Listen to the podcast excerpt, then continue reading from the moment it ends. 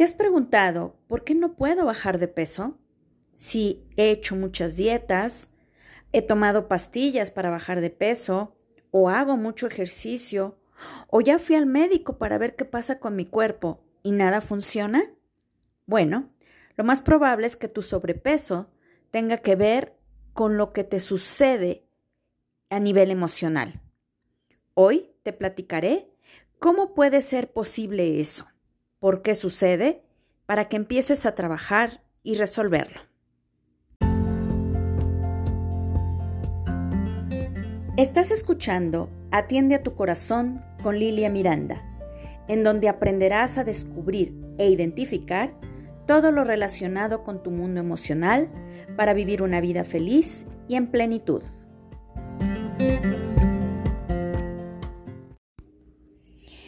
Hola, ¿qué tal? Soy Lilia Miranda, maestra en psicoterapia transpersonal.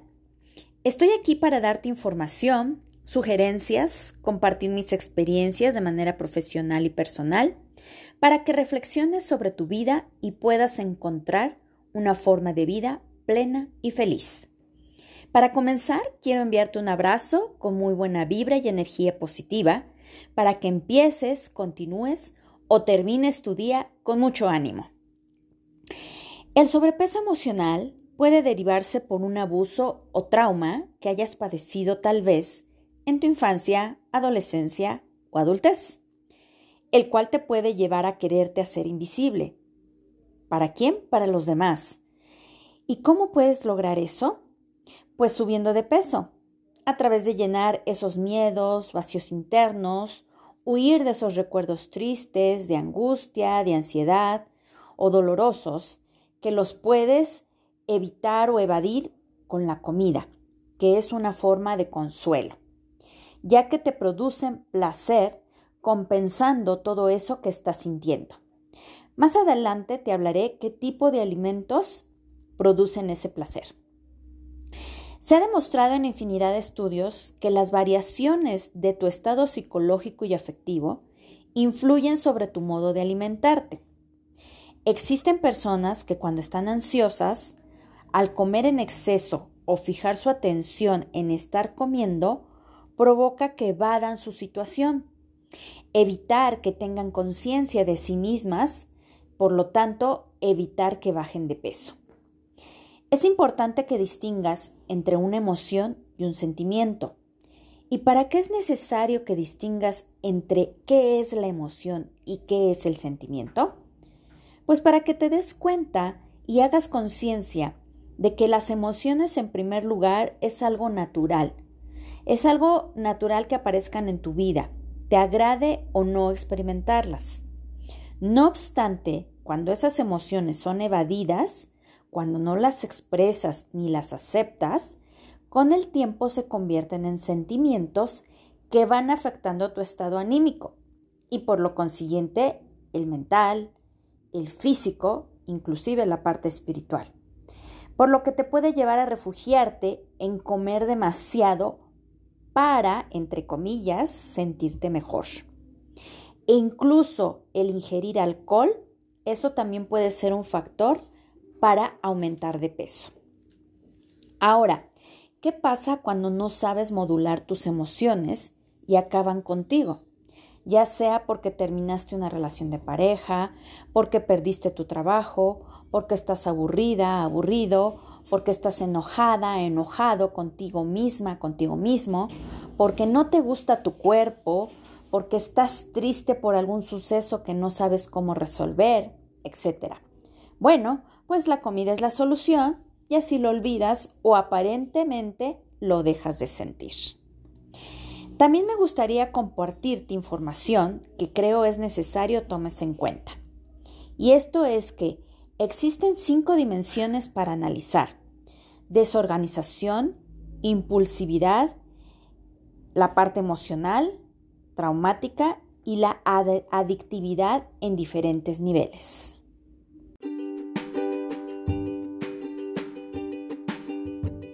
Si no has escuchado sobre Anchor, es la forma más fácil de hacer un podcast. Déjame explicarte. Es gratis, existen herramientas de creación que te permiten grabar y editar tu podcast directamente desde tu teléfono o computadora. Anchor distribuirá tu podcast por ti para que pueda ser escuchado en Spotify, Apple Podcast y muchos más. Puedes ganar dinero con tu podcast sin un mínimo de audiencia. Es todo lo que necesitas para hacer un podcast en un solo lugar. Descarga la aplicación de Anchor gratuita o ve anchor.fm para empezar ya.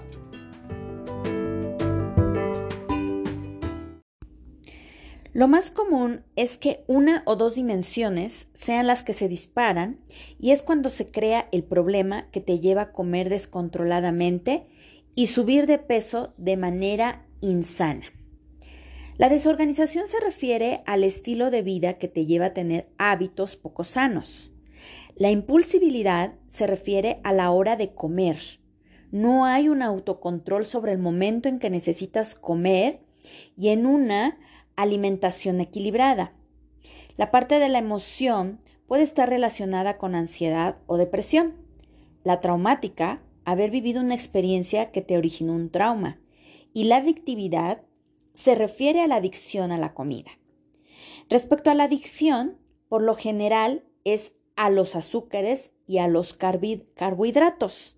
Esa es la parte que te mencionaba en un principio ya que estos provocan una activación intensa de la dopamina, hormona que regula el placer y todo lo que activa tiende a repetirse, creando una necesidad de comer para activar un mecanismo de recompensa, es decir, ocultar tu situación actual que originó tu trauma. Como puedes escuchar entonces, es súper importante que aprendas a autoindagar qué está pasando en tu interior y a autoobservarte para descubrir qué es lo que te está llevando a comer para ocultar la causa que originó tus deseos de comer sin control. Hoy te compartiré un tip que te puede ayudar. Lo primero es ser honesta, honesto contigo. Identificar cuál es la situación que estás evadiendo ocultando. Después, aceptarla y aceptar lo que sientes respecto a esa situación. Luego, te sugiero que lo escribas. Tanto tu situación como los sentimientos que estás experimentando respecto a ese problema. Al final, lee lo que escribiste y encuentra estrategias para solucionar tu situación en la medida que obtengas beneficios para ti. Probablemente te cueste trabajo observar qué es lo que te está llevando a comer demasiado o no lograr bajar de peso. Si es que ya padeces sobrepeso, recuerda que siempre puedes acudir a un profesional si es que necesitas ese apoyo. Sin embargo, es muy importante poner de tu parte, reconocer que el comer alimentos que no te benefician y sobre todo el que te hayas introyectado la creencia de que comiendo vas a arreglar tu situación. No son la solución. Todo esto se hace de manera inconsciente, yo lo sé. Muchas veces no nos damos cuenta. Toma en cuenta que necesitas apoyarte de un profesional probablemente o lo más seguro para poder superar esto, tanto que te guíe, te apoye en la parte física, a lo mejor mandándote una dieta equilibrada, eh, a lo mejor una rutina de ejercicios y también en la parte emocional, en la parte mental, que, que es muy importante, ya que somos un todo, no podemos dejar de un lado solo una parte y la otra no, porque todo influye en nuestro ser. ¿Ok? Y recuerda que la persona más importante en tu vida eres tú. Si crees que es tu momento de transformarte, de reencontrarte contigo, te ofrezco mi apoyo, mi escucha, mi guía, mi acompañamiento para que lo puedas lograr.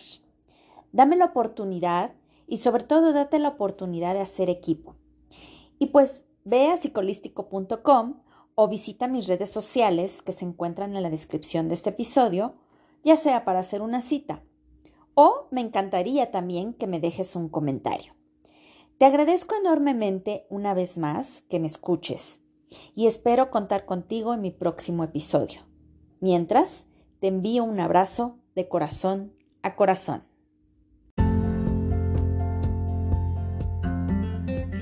Esto fue Atiende a tu corazón con Lilia Miranda.